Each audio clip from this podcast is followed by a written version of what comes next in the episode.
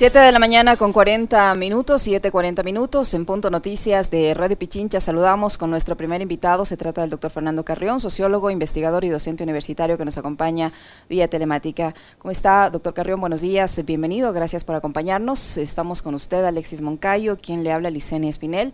Eh, decíamos en nuestro comentario que ya la inseguridad nos ha desbordado, se puede sentir en cualquier punto del país, donde a, a diario conocemos de casos de sicariato, de asaltos, de muertes violentas en las que están en, la que se involucra lo que el gobierno denomina como víctimas colaterales, incluso menores de edad. Eh, en las últimas horas se ha conocido que el presidente de la República tiene una supuesta estrategia eh, para la seguridad y la paz, lo que antes era conocido como el Plan Ecuador, que simulaba el Plan Colombia, que dijo en una intervención televisiva que era un documento reservadísimo, pero resulta que ese documento fue presentado a la eh, representante de los Estados Unidos para el hemisferio occidental, la señora Richardson, y, y, planea, entre otras cosas, la creación de un nuevo aparato de inteligencia, y responsabiliza de la situación de inseguridad a gobiernos anteriores, no asume la responsabilidad eh, en, el manejo de la crisis de inseguridad de la actual administración, en fin. ¿Cómo mira usted el manejo que está dando al tema de seguridad y esta posibilidad de que el gobierno ponga en práctica esta denominada estrategia para la paz y, la seguridad, conocido como Plan Ecuador? Buenos días, Licenia. Buenos días, Alexis. sí, bueno, preocupado por las declaraciones del, del presidente el 9 de octubre y también preocupado por las declaraciones de la, de la alcaldesa de Guayaquil. Uh, pero uh, hay muchas otras cosas que preocuparse sobre el tema, el tema de seguridad. Está la consulta que el propio presidente ha dicho que uh, lo que está viviendo el Ecuador en términos de violencia es un problema estructural y yo no veo que las tres preguntas que están planteadas en la consulta pues vayan a resolver los problemas estructurales para enfrentar la, la violencia. Y ahora, bueno, que ya no es tan novedoso, eh, el presidente ha planteado eh, la posibilidad de que los Estados Unidos haga una especie de, de plan Colombia en el Ecuador, eh, sin hacer una evaluación de lo que eh, realmente significó el plan, el plan Colombia.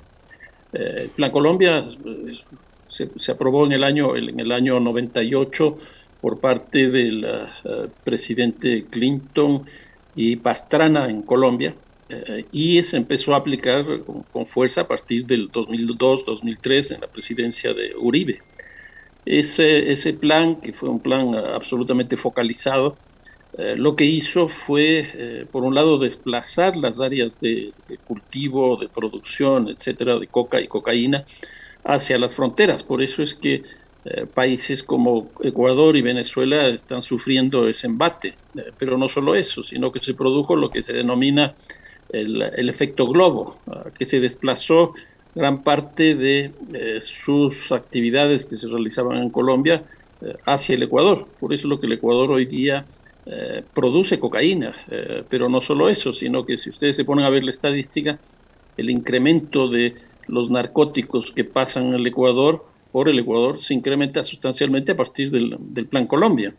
Eh, no se ha reducido la producción de cocaína. Este, este último año, por ejemplo, eh, la productividad en Colombia se incrementó en un 25%, es, que es una cantidad bastante importante en un, en un solo año. Eh, la, droga hoy día se consume prácticamente de forma global y es básicamente la cocaína la que está planteándonos el manejo de este, de este sector de la economía Eh, tan es así que el propio presidente de Colombia, presidente Petro, eh, le está planteando a los Estados Unidos un cambio en la política frente al narcotráfico y que me parece que los Estados Unidos ya está asumiendo eso. El caso del presidente Biden, eh, la semana pasada, pues amnistió a 7.500, 6.500 personas por consumo y por porte de marihuana. Eh, lo cual muestra que el presidente Biden eh, de un momento para otro probablemente va a legalizar el consumo, el consumo de marihuana cuando este rato en los Estados Unidos el 37% de los el, el, el, número de 37 estados eh, ya consumen con fines medicinales y 19 medicinales y recreativos. Entonces.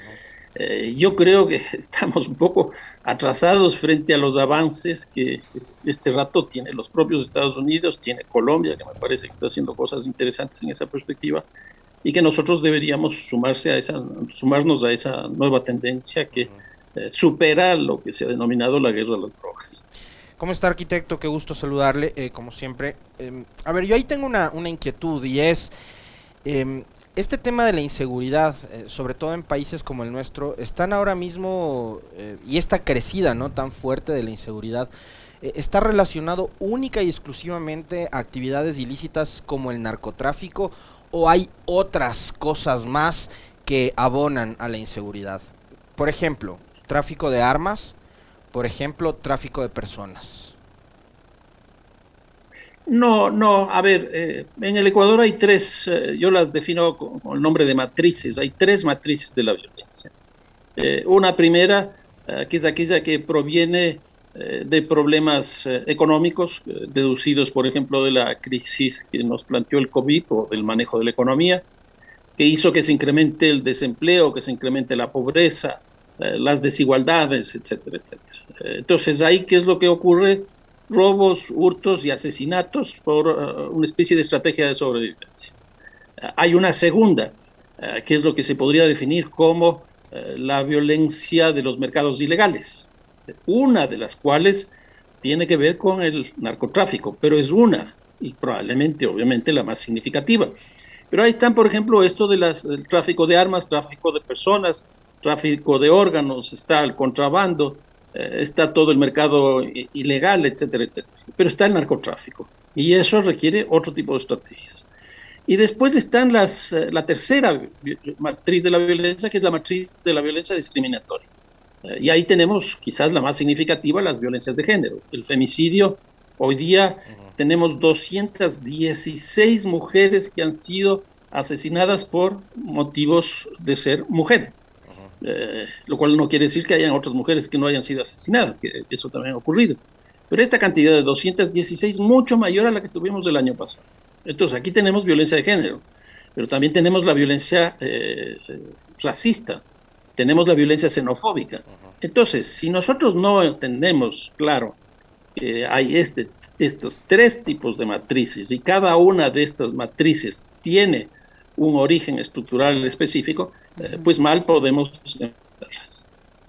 Es decir, eh, el, gobierno comete un error en direccionar todo el tema de la seguridad y relacionarlo exclusivamente con el narcotráfico, porque según este diagnóstico que ha hecho el gobierno para presentar esta estrategia de seguridad, antes conocido como Plan Ecuador, es, por ejemplo, la, la eliminación o el, la eliminación o el de, la base de Manta, de la base norteamericana en Manta, eh, la eliminación de esta eh, unidad de investigaciones especiales UIS, la creación de la tabla de consumo de drogas y la eliminación del CONCEP, además del caos y la complicidad, así como el abandono de los gobiernos anteriores respecto al narcotráfico, dice en el diagnóstico que hace el, gobierno para esta estrategia de seguridad. Eh, ¿Se comete el error al enfocarlo solo el tema de la seguridad ligada al narcotráfico? A mí me parece que sí, a mí me parece que sí, que hoy día es una de las más significativas, sin duda. Pero uno no puede descuidar la violencia de género. ¿Cómo descuidar eso?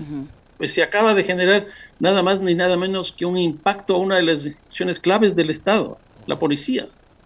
Eh, tampoco se puede dejar de lado todo lo que significa robos y hurtos, lo que está pasando en términos de robos de bancos, eh, de robos de casas, de robos de vehículos, lo que ocurre en las paradas de los buses, etcétera, que yo creo que gran parte eh, de la percepción que tiene la, ciudadanía eh, respecto del Estado, del, Ejecutivo, del país, etcétera, proviene de ese tipo de, delitos. Entonces, yo creo que hay que enfrentarlos los tres, los tres.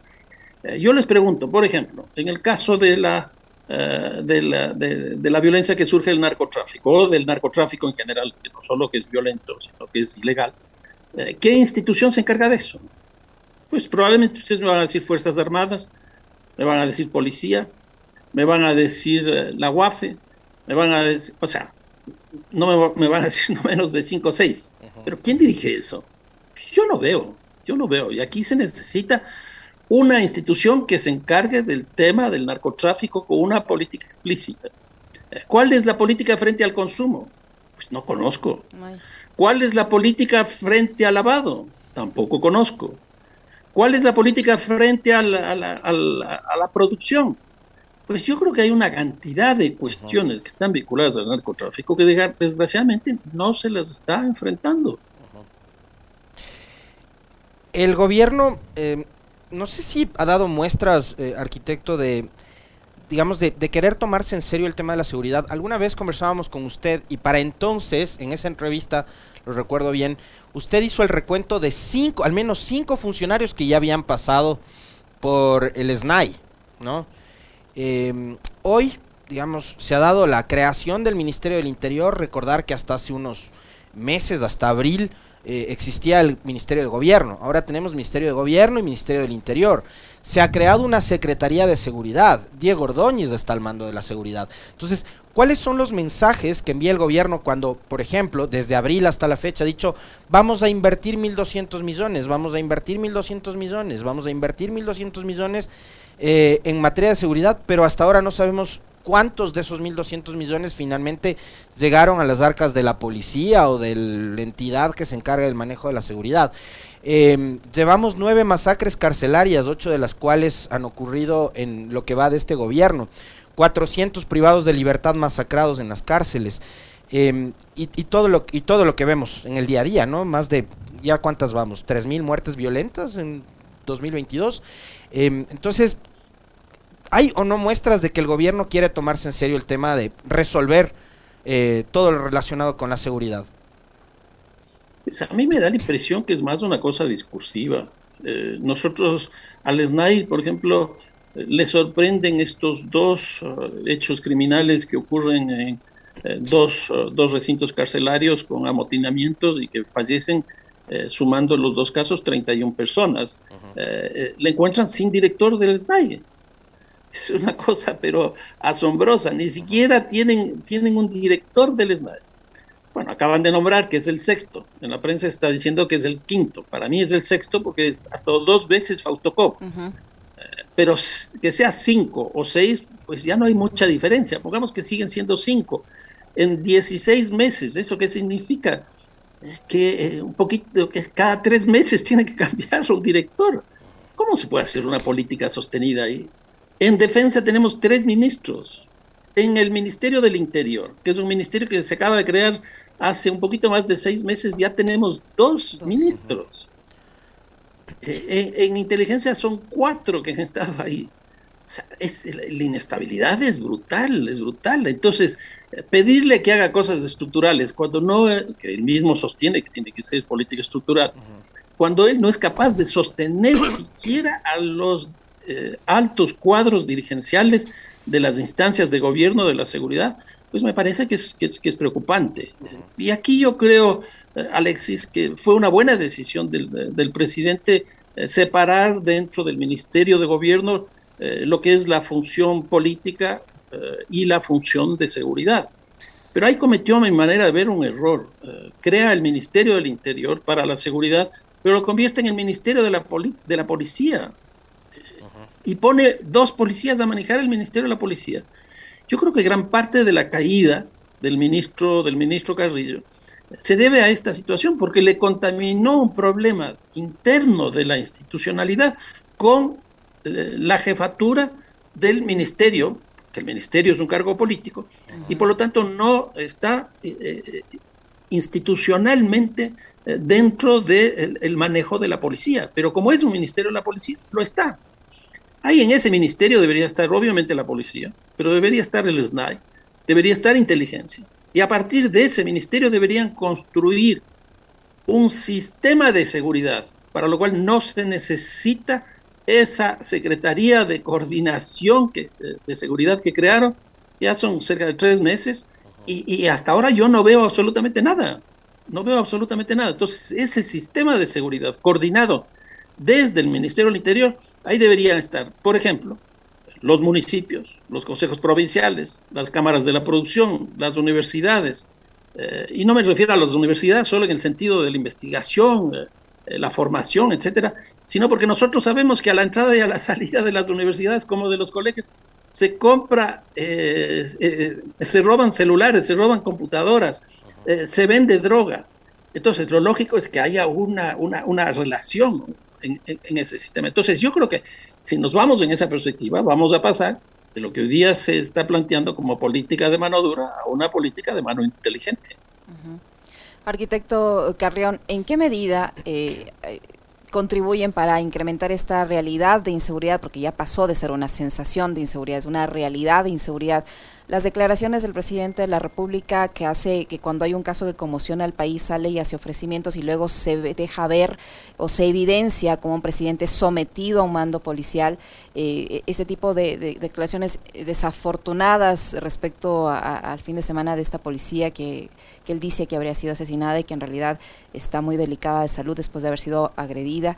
Eh, ¿Hasta qué punto contribuyen ese tipo de, declaraciones, ese tipo de ofrecimientos incumplidos que merman la confianza de la gente en quien gobierna y quien se, supone debería darnos seguridad?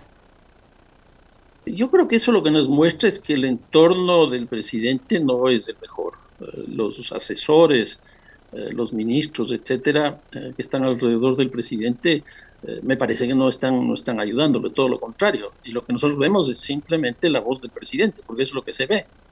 por ejemplo, con el caso este del femicidio en la policía el presidente llega de, Naciones Unidas, de Nueva York, eh, y en el aeropuerto eh, eh, dice que le da ocho días al general Salinas para que se vaya. un par de días antes también pone a disponibilidad a, dos, a dos generales que estaban directamente vinculados con la policía.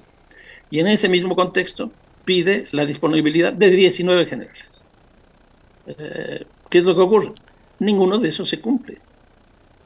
¿Por qué? Porque hay una, hay, hay una, una necesidad de salir a dar noticias que terminan siendo eh, incorrectas en términos políticos. Lo que acaba de pasar con esta eh, muchacha joven, incluso 24 años, en uno de los eh, barrios de, de, Guayaquil, y que el presidente, nada más ni nada menos que en la sesión solemne del 9 de octubre, pues dice que desgraciadamente ha, perdido la vida. Pues inmediatamente le dicen que no, que no es así. ¿Quién le pasó esa información al presidente? Es, increíble, es increíble. Y el presidente tiene que salir a pedir disculpas, eh, que yo creo que eso es lo correcto, lo que hizo. Pero atrás de eso, ¿qué, ¿quién está? ¿Quién le dice que haga todo este tipo de cosas? Eh, si una cosa tan sensible como la vida o la muerte de un policía, de una policía en este caso, eh, se maneja de esa forma tan banal, pues a mí me preocupa el manejo eh, de una tasa de homicidios que hoy día, yo creo, cuando termine el año con la tendencia que estamos, vamos a estar entre 21 a 22 homicidios por 100.000 habitantes.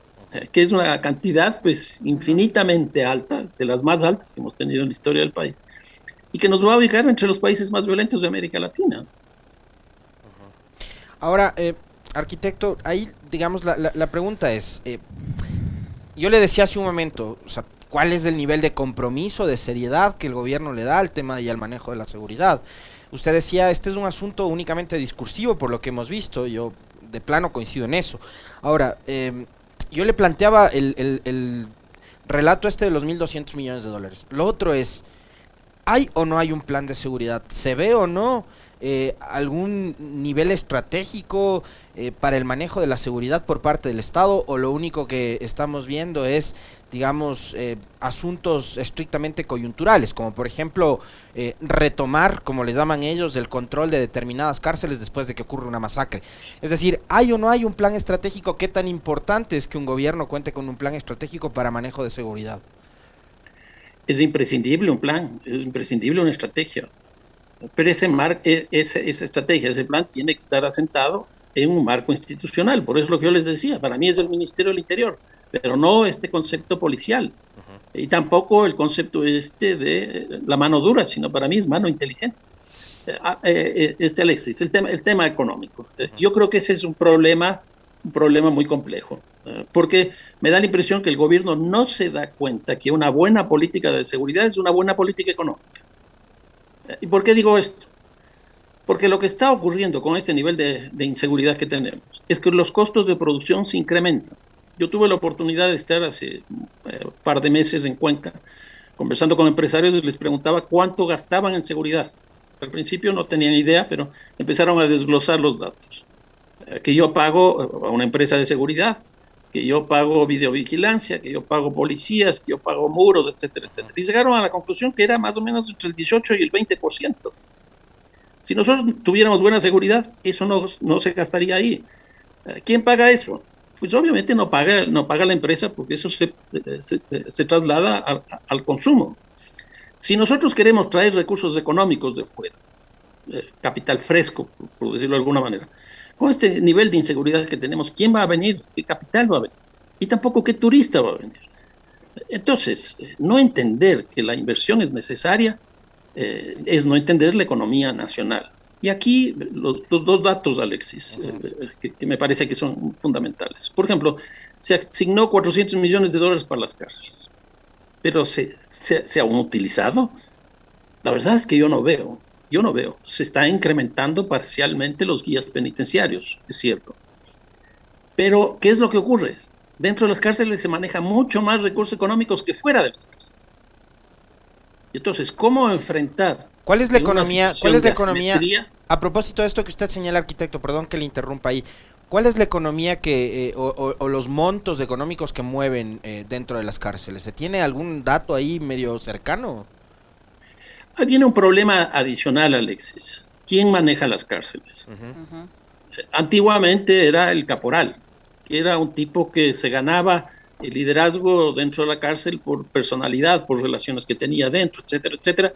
Y él era el que le manejaba todos los mercados internos, eh, dónde se eh, debía ubicar tal, eh, tal persona privada de la libertad, qué cama utilizaba, etcétera, etcétera. Ahora, todo eso es manejado no por una persona, no por el caporal, sino por una estructura institucional que son básicamente las mafias, los carteles, los comandos, el nombre que se quiera poner.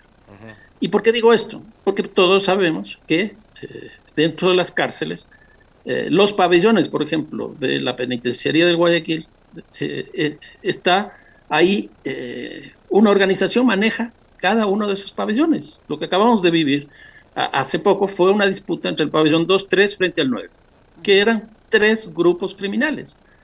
Entonces, esos grupos criminales cobran, cobran, y cobran diario, y cobran por la entrada de todo, desde comida, este, entrada de personas, venta de armas, etcétera, etcétera. Por ejemplo, un arma, dependiendo del calibre, las condiciones, puede estar valiendo, eh, no sé, mil dólares, siete mil dólares, seis mil dólares. Si uno suma todo eso, la cantidad de recursos al año que maneja es muy alta. No me atrevo este rato a decir, a pesar de que tengo cifras, pero es muy, muy alta y es más alta que estos 400 millones de dólares que ofreció el presidente para el ejercicio de su gobierno. Arquitecto Carrión, para finalizar sobre este tema que usted acaba de mencionar de, la corrupción al interior de las cárceles, de estas estructuras eh, económicas que incluso eh, están allí. Inteligencia Penitenciaria alerta que la excomisionada Claudia Garzón intentó ingresar a la cárcel para el cumpleaños de alias Junior. Se supone que eh, esta persona era una integrante de esta comisión de pacificación que trataba de lograr acuerdos con las organizaciones criminales para precisamente conseguir ese objetivo. Eh, pacificar las cárceles. Y hemos visto que esta comisión terminó su trabajo eh, sin llegar a algo concreto por los mismos impedimentos, dicen, que hubo en las diferentes instancias que controlan el sistema carcelario. Y ahora este escándalo, ¿qué decir frente a eso? A ver, nosotros tenemos prácticamente cinco diagnósticos y todos bastante buenos y todos casi coincidentes en todo. ¿Por qué no se lleva a la práctica? No tengo la menor idea se da porque tenemos tantos directores del SENAI, será porque no hay decisión política, será porque no hay una visión económica ni política sobre el sistema carcelario, será porque se sigue clasificando a las personas privadas de la libertad no en función de los delitos penales, de los tipos penales, sino de sus afinidades con sus estructuras organizacionales. Eh, yo, yo la verdad es que no tengo la menor idea, pero me parece que no se está haciendo lo que se debería hacer. Y si eso ocurre en las cárceles, que antes nosotros las definíamos, definíamos como las escuelas o las universidades del delito, hoy día son fábricas del delito, son oficinas del delito.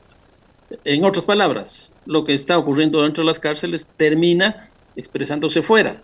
Y no solo eso, lo que pasa afuera también vuelve a pasar adentro.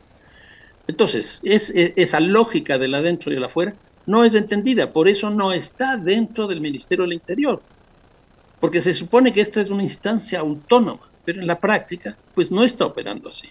Nosotros sabemos perfectamente bien que se contrata adentro, y no solo que se, se contrata, sino que se planifica adentro. Y esa es una cosa cotidiana que está viviendo el Ecuador. Terrible. Muchísimas gracias, arquitecto. Siempre muy interesante conversar con usted a los tiempos.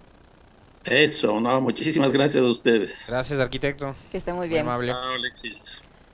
8 de la mañana con 10 minutos, con 7 minutos ya. Vamos a hacer una brevísima pausa. Despedimos al arquitecto Fernando Carrión, investigador y docente universitario que ha estado con nosotros. 8 con 7 minutos. Una pausa. Ya regresamos para hablar de seguridad social.